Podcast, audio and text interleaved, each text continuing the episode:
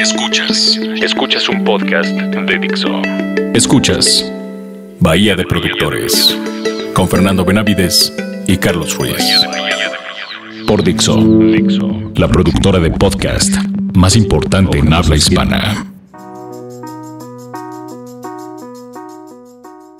Bienvenidos a Reactor 105 en este primer programa llamado Bahía de Productores, en el cual para algunas personas eh, estarán algo familiarizadas con este concepto, puesto que en el lamentable fallecimiento de Gustavo Cerati se hicieron varios programas y uno de ellos lo dedicamos a hablar de la visión de producción de un gran disco que es el Bocanada y para ello nos juntamos cuatro productores con una muy grata experiencia, no solamente espero que para, para todo- todos los que lo hayan escuchado, pero también para nosotros. Y nos preguntamos por qué no ampliar esta experiencia. Y aquí estamos, eh, cuatro personas dedicadas al audio eh, en diferentes también ramas, pero todos con un solo sentido y es escuchar buena música, eh, discos que le den sentido a lo que es la historia de, pues de la música en sí. En este programa estaremos cuatro productores, todo el tiempo hablando de discos emblemáticos. Uno de esos eh, personajes que admiro mucho como persona, pero sobre todo eh, fue mi, maestro y una de las personas, yo creo que es la persona que más sabe de, de audio, Salvador Castañeda, eh, que ha estado en infinidad de shows. ¿Cómo estás? Y muy bien, Mimoso, muchas gracias por tus palabras, es, es recíproco y contentísimo. Es eh, esto que, que comentas, creo que es lo que más le da valor a la situación, algo que disfrutamos independientemente a, a que es nuestro oficio, es platicar de discos. Lo hemos hecho durante años y, y qué gusto poderlo hacer reunidos y, y- compartiéndolo. Padre, has estado eh, en, así en, en shows desde Pavarotti hasta No lo Fidel menciones. Castro, ¿no? Eh, eh, eh, tu tu, eh, amplio conocimiento siempre es muy gratificante. Qué bueno que estamos juntos los cuatro para, para esto. Eh, Chinito, Carlos Ruiz, eh, una persona también que conozco desde hace muchísimos años, eh, multiinstrumentista, productor de radio también. ¿Cómo estás? Muy bien, Imo. Muchas gracias. Un placer estar con ustedes. Aquí estarás. Eres, eres una persona sumamente exigente con los discos y con el sonido. Pocas personas son tan exigentes como tú al escuchar un disco. No, bueno, lo- todos nosotros creo que lo somos, ¿no? Todos eh, estamos ahí metidos en eso y todos, este, nuestra educación creo que ha sido, este, parar oreja y, y escuchar detalles, ¿no? Y escuchar y escuchar, no solamente la música, sino pues desde cómo se hizo y cómo se grabó y todas esas cosas de geeks. Claro. que un poco el chiste eh, de este programa Bahía de Productores eh, se trata de eso, de mostrarle a la gente lo que, se, lo que se puede escuchar, que va más allá de una primera impresión de un disco, ¿no? Javier Umpierres, eh, el argentino, eh, también productor de radio, empezamos haciendo también radio juntos y ahora haces audio para mm, películas eh, y tienes ya también una amplia experiencia, aparte de una gran persona, conoces el mundo de la música también como pocas personas. ¿Cómo estás Javi? Hola, muchas gracias por la invitación y bueno, siempre es un placer hablar de, de música y de los aspectos nerd de la música, como en este caso, ¿no? Así que bienvenidos a Bahía de Productores. Y bueno, faltaría presentar a Luis Fernando Mimoso Ah, sí. Benavides, el, el David Bowie del radio, ¿no? Este, por favor. Un, un revolucionario, al- alguien que tiene años, años, 20 años eh, al menos trabajando en el radio y que para eh, quienes lo conocemos sabemos el, trayecto que ha sido, un, viaje largo y que para la gente, los, lo- los oyentes, si se dieran cuenta de todo el tiempo que han escuchado lo que hace Mimoso y lo que significa para el radio mexicano, es, es único, un personaje y un gusto. Gracias, padre. Gracias, gracias. Eh, hasta, hasta nos sonrojamos todos. Y bueno, para mm, empezar este programa, no podríamos escoger a alguien mejor que el padre de la producción. Estamos hablando de Sir George Martin, el productor, el tipo que inventó la producción y bueno, que hizo a los Beatles. no existirían los Beatles si no es gracias a George Martin por N cantidad de razones. Fue la persona que los metió en cintura, fue la persona que los hizo trabajar de una manera disciplinada y fue la persona que empezó a experimentar con todo lo que tenía que ver, ¿no? O sea, desde el microfoneo, prácticamente él inventó todo lo que, los primeros pasos de lo que después sería el sonido que hoy conocemos. Después hace un, de, esta larga trayectoria, platicábamos hace rato de todo lo que ha hecho y, bueno, eh, escogimos este disco por lo que representa. Eh, In My Life de George Martin. Padre, ¿qué, qué, qué opinas de este disco? Es un, disco eh, fantástico. Yo, yo, le tengo cariño al, disco por cuando lo escuché y, lo que significó al, al, permitirme ir más adentro de los, de los Beatles. Es un disco que por supuesto, para mí, lo comento, es emblemático, pero es emblemático para el mismo George Martin. Es el disco que él, que él define como su despedida en el mundo de la, de la producción y lo hace invitando a sus amigos, pero, pero realmente él los describe no como sus amigos, sino, sino como sus héroes. la gente que él admira la invita al disco y ya veremos qué personajazos, ¿eh? porque son, son únicos, vale, vale la pena en su momento acentuar quiénes son. Claro. Sí, bueno, eh, este George Martin pues, es el pues es el que inventó la vieja escuela prácticamente, ¿no?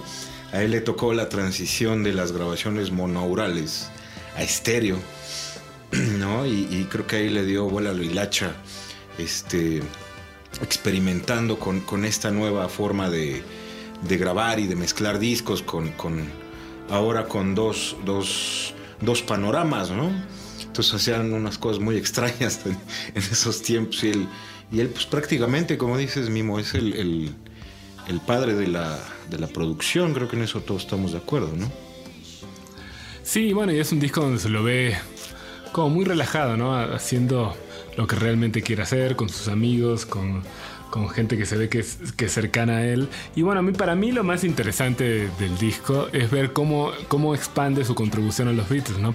principalmente los arreglos de cuerdas. Hay, hay muchos, muchas canciones, principalmente las instrumentales de este disco, donde, donde se nota mucho eh, ese trabajo, ¿no? Y donde, donde expande mucho ese trabajo de, de orquestación, que es muy único de los Beatles y que básicamente es, creo que es una de las grandes contribuciones que él tuvo a los Beatles, ¿no? Más allá de la producción y todo, además como músico en la parte de arreglos y para mí es lo más disfrutable del disco. Sí, que era un, gran músico aparte, ¿no? Uy, claro. músico estudiado, clásico. Eh, es, eh, escuchemos el primer, el primer track del disco. Em, creo que es un disco...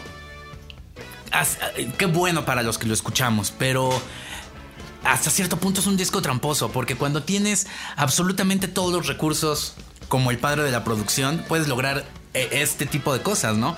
Ahora, alguien que, tenía de pronto una pista de cuatro canales y en un principio tenía que doblar y doblar y hacer mil trucos, a que definitivamente eh, tenga acceso a todos los estudios de todo el tamaño de todas las personas, bueno, es como algo interesante de ver. El primer track que escucharemos es Come Together de Robin Williams con Bobby McFerrin. Eh, algo muy curioso, ¿por qué no lo escuchamos y, y, regresamos para platicar de este primer track y lo que, lo que abre, ¿no? Con el disco.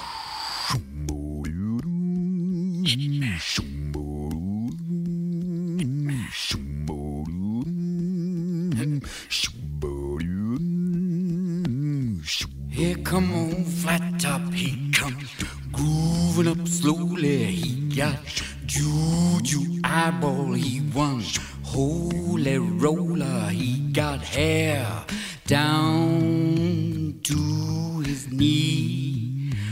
Got to be a joker, he just do what he please.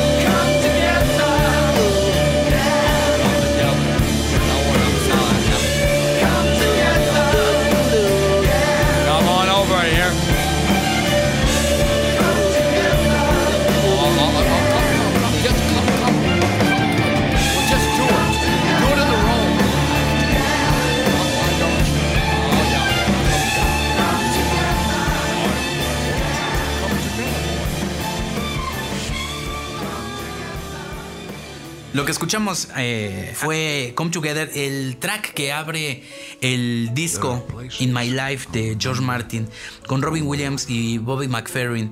Eh, es- esta persona que si ustedes no la reconocen em, tiene esta canción Don't Worry Be Happy que hace todos los instrumentos con su voz, ¿no? Claro, es, es- es tremendo músico.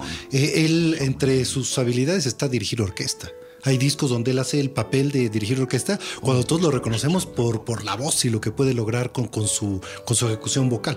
Y aquí lo ponen justo a hacer eso, a hacer este, esa parte vocal con instrumentos, la línea del bajo. Hay muchos momentos que él no lo escuchas como el tipo que canta.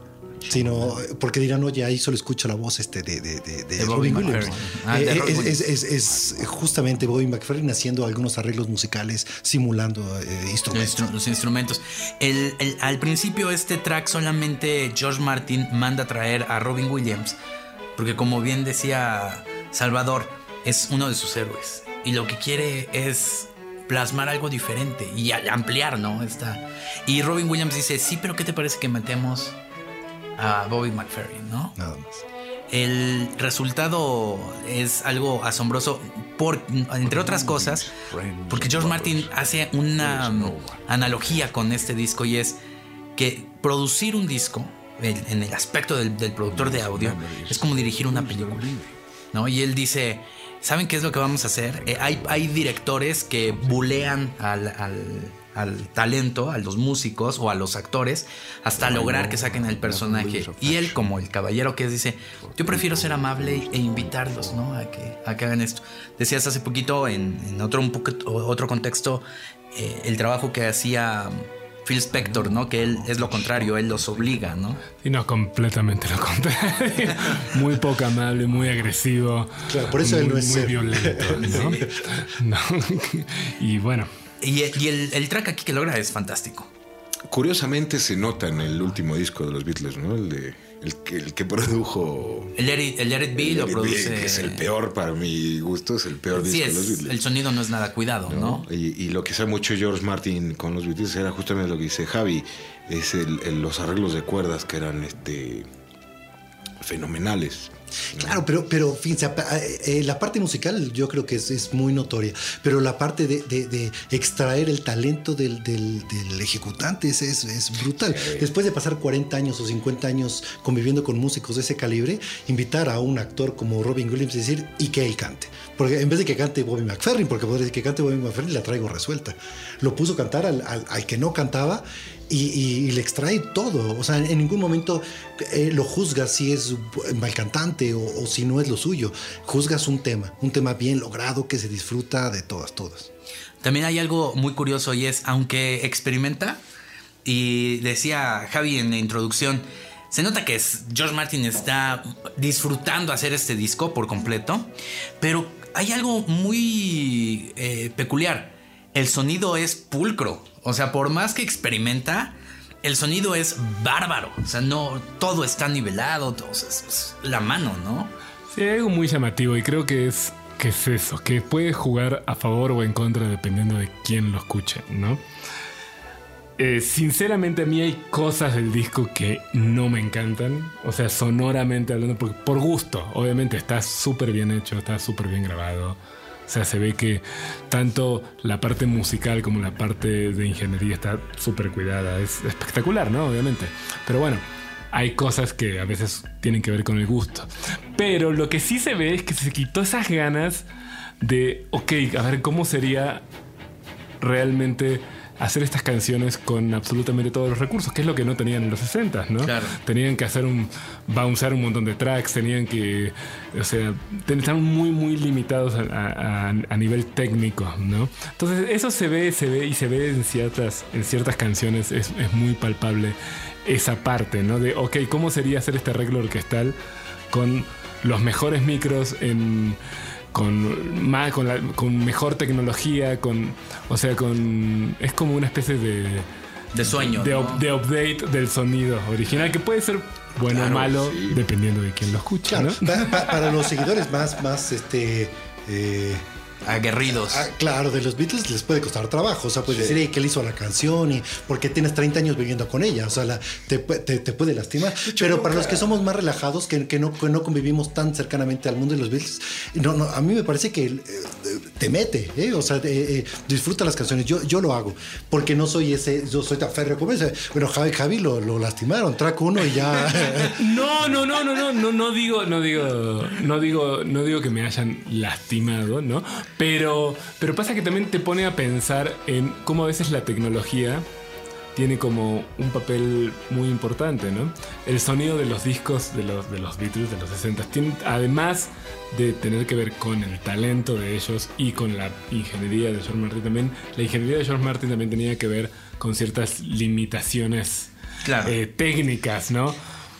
sí, de, de- de acuerdo. Es el Además, genio, es el genio. O sea, si tú, si tú escuchas muchos discos de los Beatles, o sea, tienen como un nivel de sobrecompresión muy, muy fuerte, que seguramente tiene que ver con, man- con, Sí, con equilibrar y mantener de- ciertos rangos dinámicos, cosas que en este disco no hay, por ejemplo. Yo creo que el reto en este, en este disco no está, no está en lo técnico, porque creo que ahora sí tiene todo a la es- mano. el reto está en, yo creo que él se lo pone, o sea, con los puros invitados Exactamente. y, con lo que- y a dónde llevar la canción tan conocida, ahí se tira el reto. Sí, no, no es el porque nivel de técnicamente ¿no, chava? Yo creo que es el nivel producción más bien. Claro. Y aparte claro. lo que está Creo- increíble es, sí. es, es este contraste entre viejas generaciones y buenas eh, y nuevas generaciones. Yo hablando con ciertos ingenieros de los 70s y 80s, lo que ellos me decían, lo que nosotros queríamos era lo que ustedes estaban viviendo ahorita. Nosotros queríamos esta pulcritud, queríamos no tener eh, ningún tipo de hiss, no queríamos ningún tipo de ruido y ahora ustedes lo que quieren Es ese ruido. Entonces lo que está increíble también es como George Martin en este disco de los 90 con una tecnología mucho por, por mucho muy superior a lo que, A lo era, que tenía. a lo que tenía en los 60 realmente se da, se da los gustos, ¿no? Y a veces para, para ciertos nostálgicos como uno, ¿no? Ahora, tiene sus ventajas y, su- y sus desventajas, ¿no? Evidentemente ya los discos no suenan igual con la era digital. Sí, yo, no perdieron digo, cierta magia. yo no digo que suenen peor o mejor. Eh, eh, suenan distinto, Claro. ¿no? Eso es lo cierto. Y la tecnología siempre tiene que ser una herramienta, no, no, no abusar de ella porque entonces estás hundido, ¿no? Y creo que él, él aprovechó de manera Claro. eh, espectacular. Y si, y si piensas en la época, que es, bueno, nosotros ya llamamos en 2015, esto era en el 98. Sí. ¿Sabes? Uno pu- pudo haber abusado y caer en esos recursos, así fue, o sea, aparatosos, chafas, y él se conserva, aunque no es el más lucidor, tal vez en ese tema, como muy sobrio, de buen gusto, Sí, todo sí, está en su lugar, y, y creo que la mezcla está en la función más esencial, que es la música. Si, si uno escucha, puede lograr eh, eh, escuchar el balance de los momentos, decir, ahí va el solo, mira, aquí Sí, entra sí, la sí. Estrofa, el coro, como que lo hace más en, en- en un sentido musical. No sé si sonoramente sea algo que nos convenza a, a todos, o sea, y también entro en ese... en ese Tal vez se quiso alejar de lo que decía Javi, ¿no? Que, que- que los discos de los Beatles sonaban muy com- como muy comprimidos, como todo en el mismo lugar, ¿no? Muy, muy al frente. Es, es como cómo sonaría No. esa música con una definición mayor, Claro. ¿no? Y eso, bueno. De- ahora, ahora sí que hay gustos, Y ¿no? fíjate que yo Pero creo que está, los- está padre eso. A los maníacos creo que no les gusta, ¿eh? Que nunca he oído sabe. hablar a ninguno de ellos de este eh, disco. bueno, cabe recalcar una cosa, o sea, con, dentro de todos los recursos, este disco se grabó en un castillo, ¿eh?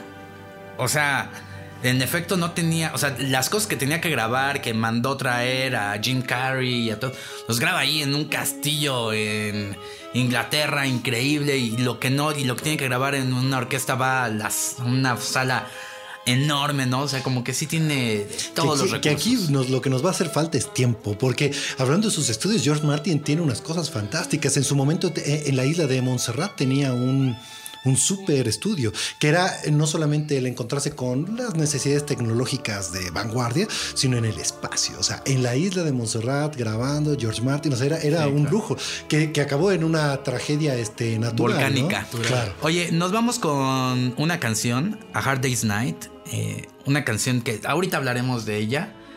Habrá quien le guste y habrá quien creamos que desembocó en algo fatal hoy en día.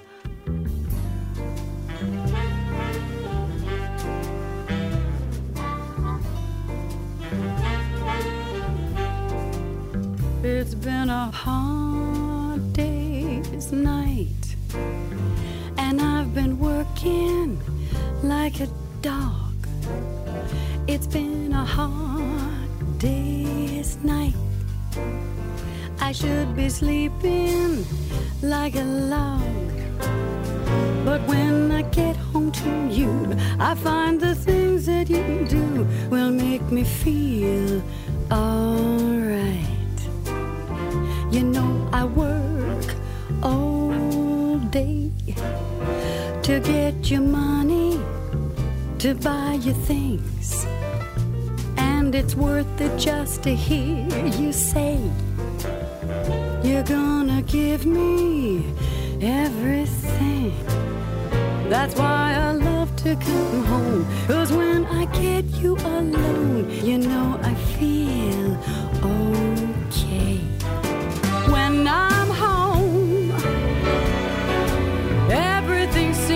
to be right. When I'm home, feeling you holding me tight. Sweet Rooney, hard day's night, and I've been working like a dog. It's been a hard day. I should be sleeping like a log. But when I get home to you, I find the things that you do, you make me feel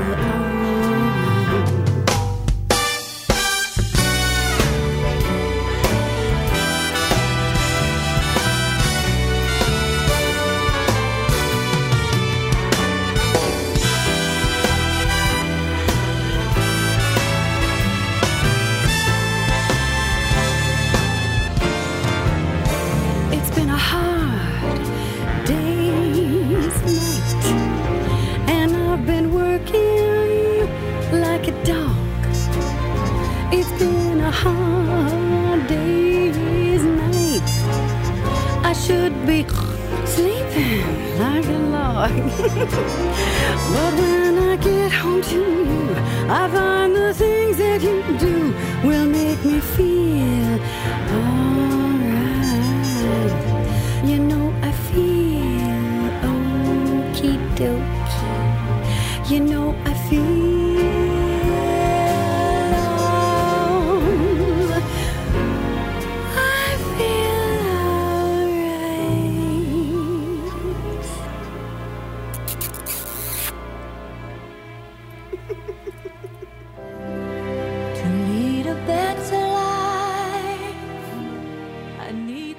pues esto fue A Hard Day Nights. eh, con la ejecución de, de- Goldie Hawn, eh, que otra vez sigue siendo el mismo ejercicio que con Robin Williams, Ah, eh, un personaje que no es cantante, eh, su naturaleza es una, una actriz y, y. y, pues, sí, no, no sé si mala porque tiene sus, sus- sus- sus fans. En su momento era considerado algo sexy. Sí, sí. Eh, Yo creo eh, que por eso también la llamó, ¿eh? George Martin. Sí, claro, y además para, para el, ir. claro, para el don de haber sido revelador, claro. Yo grabo, yo grabo artistas, le dijo. Claro, que además hay, hay algo curioso que vale la pena recomendar a, a- a los oyentes. Por ahí está un, un video, en su momento era un VHS, así como decían ahora un DVD o un Blu-ray, era un VHS. Y, y- y tiene algunas de las tomas del, del- del disco de cómo graban, y está la parte de, de, de Goldie Hawn, y está él así como in- incitándola a cómo llevar la canción, y ella hace su papel, y al final todos se quedan sorprendidos, ella misma se queda sorprendida de lo que pueden hacer con la. con- Sí, porque ella canción. canta con cierto, o sea, en cierto rango y él le dice, no, toma un papel y llévalo más allá, ¿no? Lo único que yo tengo en contra de esta canción es que es la primera canción que eh, eh, explora estas versiones onda lounge, onda bossa nova, onda jazz, jazzy. Claro. Afortunadamente quien lo empezó a hacer eso lo escuchó 10 años después, ¿no? En su momento hubiera sido una tragedia. Claro, ahora bueno, la verdad es que yo ya no soporto un solo disco, ir a un solo café o en los en la música que ponen antes de todas las bodas ponen todos los las Led canciones Zeppelin en rockeras. cantos gregorianos. Sí, no, ojalá fueran gregorianos, o sea, todas son jazz y todas son bossa nova, pero bueno, este fue el- fue revolucionario cuando cuando salió, ¿no? Ahora, eh, ¿cuál es el vamos a otro a otro track precisamente? Eh, pero creo que para esto Chinito Bueno, es este. De hecho, eh, pues yo no soy muy fan de los Beatles, ¿no? Ahorita me van a.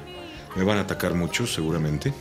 Si se Este- mutea el micrófono, no. Eh, sí, sí, sí, cortan esta parte y bueno, ¿no? Yo no soy muy fan. eh, hay, hay un par de discos que sí me gustan mucho, evidentemente el Sgt. Peppers, que es de donde es esta canción, que es A Day in the Life, que en esta ocasión la, la- la- George Martin eh, usó a alguien que para mí es uno de mis héroes de la guitarra, ¿no? Eh, y creo que mucha gente. Es de los guitarristas más prolíficos que, a mi parecer, ha habido en el, en el, en el mundillo del, del rock y del, del jazz y de muchas otras cosas, ¿no? Del blues también, este, que es Jeff Beck, ¿no?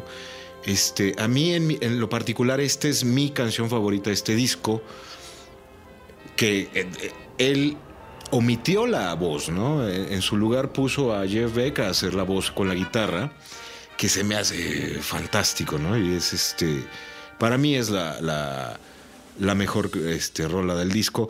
Y aparte Jeff Beck ya la usó de estandarte él también, ¿no? Este, casi siempre la toca en sus conciertos, que también es muy curioso.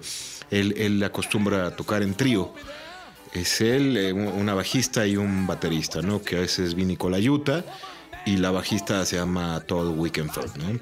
Y, y- en trío suena, pero bueno, maravillosa la, la- la- la canción. Entonces, creo que también a él le gustó mucho este, la versión y decidió empezar a tocar ya en sus, en sus conciertos, ¿no? Ya la, la agarró como de himno también, ¿no? Bueno, con la ayuda también toca con Linda, ¿eh? Tocó con Linda Bueno, en alguna con la. Yuta entonces- creo que hasta con Talía. es un mercenario, Vinny Colaiuta.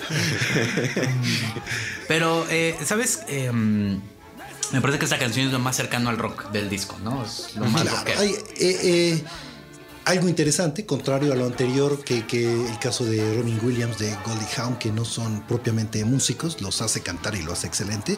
A- ahí va al extremo, ahí toma al super músico, a, a Jeff Claro. Beck, y lo lleva a interpretar la canción y hacer ese papel de la voz. Donde, donde lo interesante no es qué, qué tanto pueda tocar la guitarra, sino la expresión de esa guitarra y, y- y el ver cómo la puede llevar a, a prácticamente, valga, el atrevimiento a hablar. Y al clímax de, de esa canción, ¿no? Que Claro va que creciendo, es- creciendo, creciendo hasta que revienta, ¿no? En, un- en, un- en una linda explosión de ácidos. Sí, ¿qué, qué opinión te genera esta canción, Javi? Pues voy a otra vez agarrar el papel del, del fan resentido. es mi canción favorita de los Beatles, sin lugar a duda. Me, me encanta en todos los sentidos, tanto composición como producción. Y creo que en su momento fue de las canciones más complicadas de producir para George Martin por, por todos los cambios de, de- de partes que tenían, cómo incluía toda esta parte orquestal y, y todo de una manera bastante primitiva en los 60, ¿no? De hecho, hasta se escucha, eh, cuando uno escucha la versión original se escucha un reloj despertador que era como el cue para todos para volver a entrar a la siguiente parte y, y bueno, y quedó grabado, ¿no? Entonces, para, para mí es una canción muy, muy especial. Y no sé, Jeff Beck me encanta, obviamente, es un gran, gran guitarrista. En mi opinión, como que, no sé, se vuelve como un ejercicio como como no del todo eh, satisfactorio. No sé, como me cuando la escucho me recuerda a Gary Moore, por ejemplo. No sé. Claro, puede, ser, fuerte. pero creo que el disco, eh, eh, el disco entero está lleno de ejercicios. Escuchamos ya dos ejercicios. Este, es- este yo creo que, es lo, ve- lo que ven creo así. que es lo interesante, ¿no? Es, es básicamente reimaginar las canciones. Ahora estoy hablando de mi punto de vista y de mi gusto, ¿no? Que no. Que, que aquí hay una asociación fantástica. Eh, eh, Jeff Beck, si uno piensa en cosas como, no sé, asociándolo a él con, con su banda, ¿no? Con, con los Yardbirds, que Claro. estaba Page y que Page nunca ha dejado de tocar. Lo que toca es, es, es muy único, pero es listo. O decir, Clapton toca lo que conocemos, ese blues. eh, y, y Jeff Beck es alguien que se dedicó a explorar y hacer ejercicios. Pasó por todo. Jazz, blues, este, eh, blues rock, este, eh, eh, más pesadón. O sea, ha, ha pasado por todo y yo creo que fue una buena elección meter al personaje de, del explorador de la guitarra a- a, a- a tocar el tema. Yo creo que eh, en efecto también un poco comparto las, las dos partes. La canción original es el emblema del, del adelanto, ¿no? O sea, de, de la propuesta en su momento. Sin embargo, el resultado es muy melancólico. Eso es algo muy bueno. Tiene. La, la guitarra en verdad eh, es muy Llora, sentimental, dijera. ¿no? Entonces. Es, es algo eh, digno de, de escucharse. Una aclaración sobre este programa, cabe recalcar, es no nos da para poner todo el disco. Hablamos de lo que significa, de cómo se hizo. Y los invitamos a que también después, si les agrada este disco y si no, escuchan el programa dentro de ocho días, el que sigue. eh, los invitamos también a que, a que eh, lo, lo escuchen completo cuando, bueno, cuando terminen este programa, ¿no? Esta canción de la cual hemos hablado tanto, A Day in the Life, con sus detractores y aquellos que también eh, ya dijeron que es lo máximo el chino.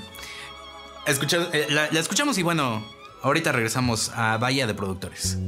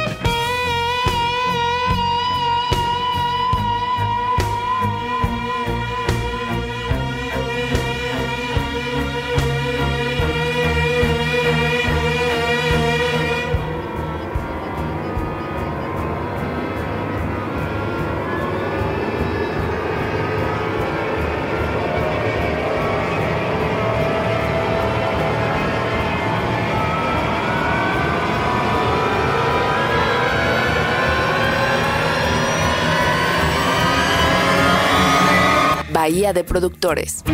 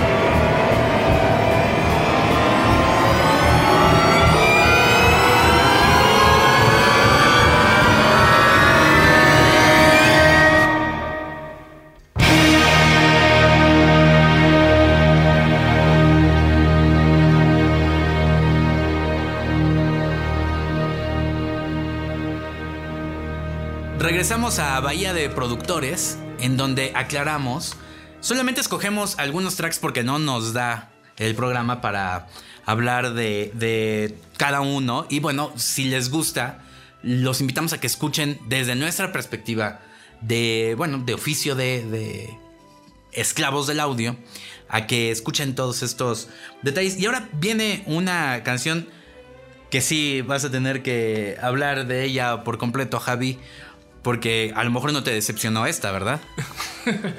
No, esta me gustó mucho y creo que lo que más luce del disco es, es exactamente lo que pasa en esta canción. Que por un lado es donde John Martin, eh, como dije en la introducción, como expande su trabajo hecho con los Beatles en la parte de orquestación. Y además donde donde, donde queda como muy obvio y donde queda súper demostrado la gran musicalidad de los Beatles, ¿no? Donde alguien como John Williams puede agarrar la melodía eh, principal de la canción, la, la melodía vocal y desarrollarla de una manera súper musical y súper natural que parecería que, o sea, si, si nunca escuchas esta canción, se escucha súper súper natural eh, toda esa parte melódica, ¿no? Y, es muy impresionante esa parte de los Beatles, ¿no? Como un grupo pop podía ser realmente tan exquisito melódicamente y, y armónicamente en todos los sentidos, ¿no? Y además de la producción, ¿no? Que, y de la parte de la parte orquestal se ve que se está sacando, se está dando muchos gustos, ¿no? De, ok, ¿cómo, cómo sonaría ¿Cómo hubiera sonado esto en su momento si hubiéramos tenido esta tecnología, si hubiéramos tenido este tipo de, de- de recursos, ¿no? Eh, que son muy superiores a los que tenían en los 60. Entonces, para mí es de lo, de lo más interesante del disco y de lo más, de lo más llamativo y, y aparte de lo más, de lo más bonito también. ¿no? Es- lo más bonita, ¿no? exquisito. Que, que hay que aclarar que John Williams, el guitarrista, eh, él fue alumno de Andrés Segovia, el, el- el padre de la guitarra clásica contemporánea, quien, le da la anatomía que conocemos, eh, la técnica que, que conocemos en el aspecto de guitarra clásica contemporánea. Y, y su maestro Segovia decía que John Williams era el príncipe de la, de la- de la guitarra.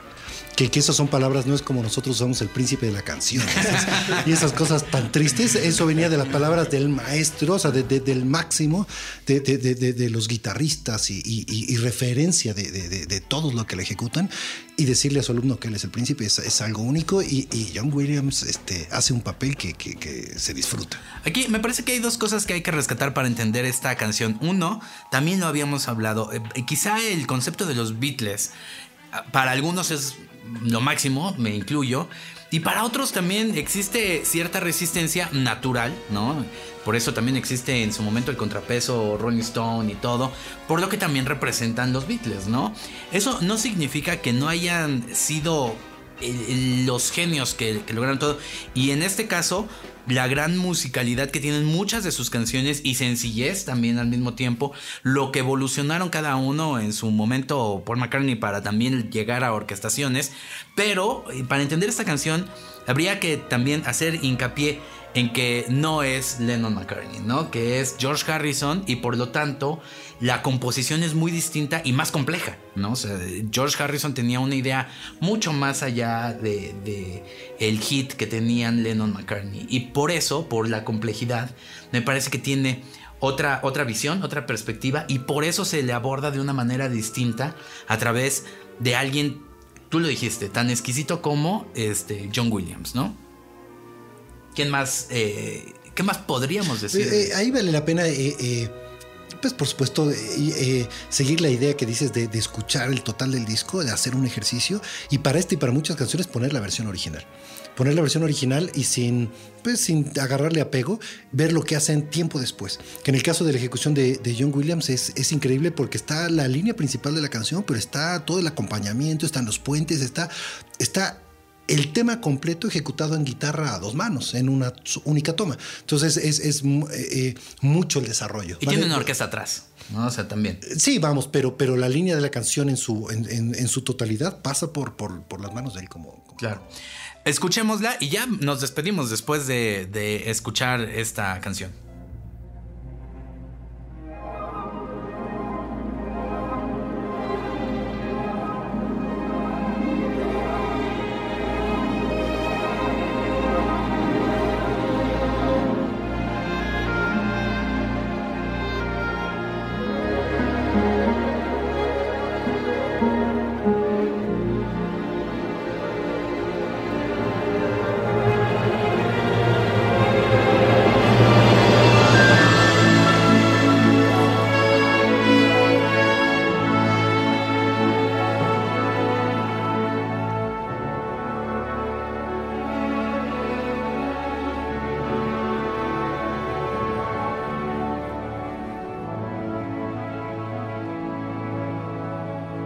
Bahía de Bahía de Bahía de productores.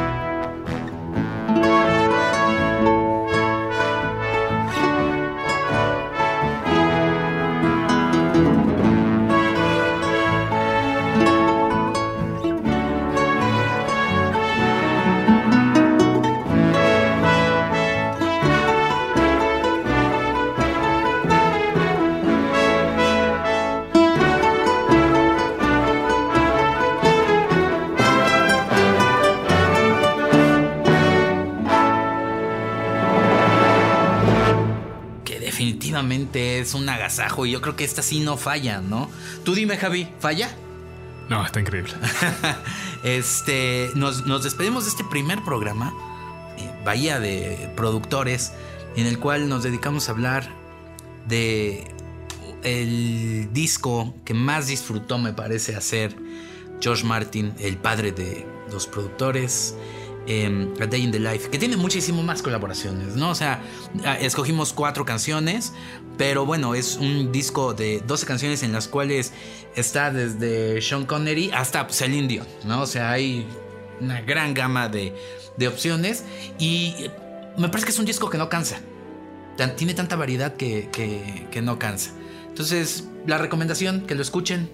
Que lo escuchen, que, que, que hagan el ejercicio completo y que lo vean con esos ojos de, de cómo eh, hacer una canción con un recurso diferente a lo, a lo, a lo conocido. Con alguien como Sean Connery narrando eh, eh, eh, la canción o Jeff Beck haciendo una línea... casi vocal con la guitarra. O sea, eh, ese- eh, claro, ese, ese papel de, de exploración yo creo que es lo que más vale la pena del disco, y, independiente de, de que sea de los, de los Beatles o, o no. Claro. Que lo escuchen o no.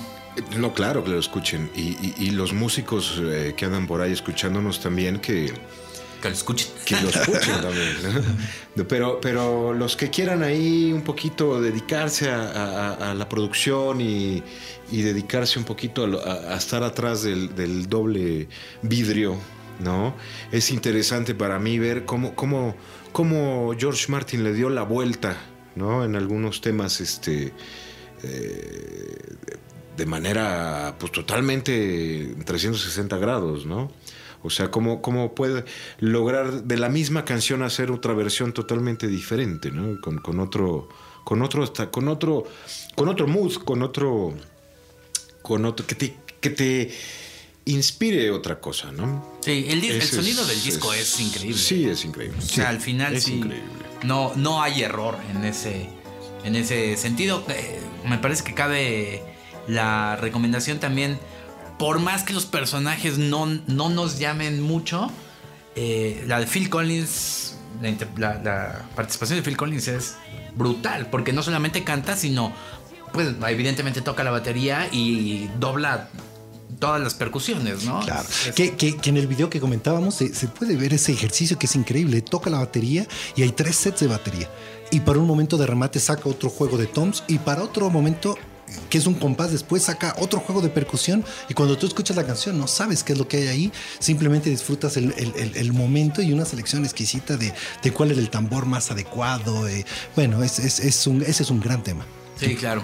Eh, aunque tampoco eh, nos llame mucho la atención, hasta el de Jim Carrey me parece que Sí, es bueno. tiene, tiene cierta onda, ¿no? Pero bueno, hemos llegado al final. Javi, Bueno, para los que quieran seguir clavándose, el VHS del que estaba hablando Chava hace un rato está en YouTube, Sí. no se puede ver completo.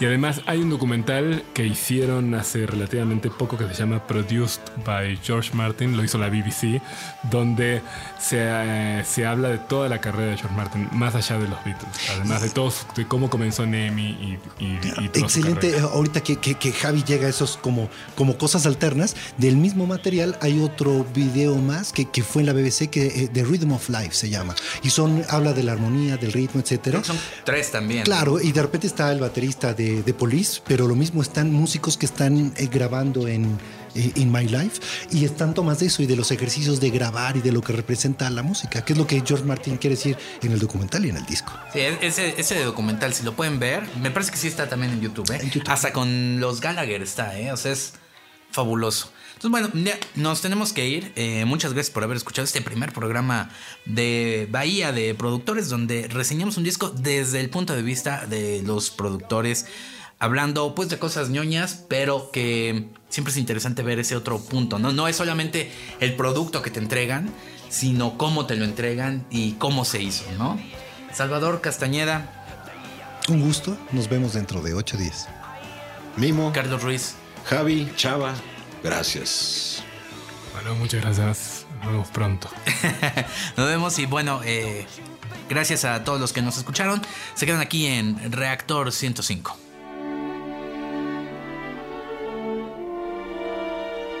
in my life.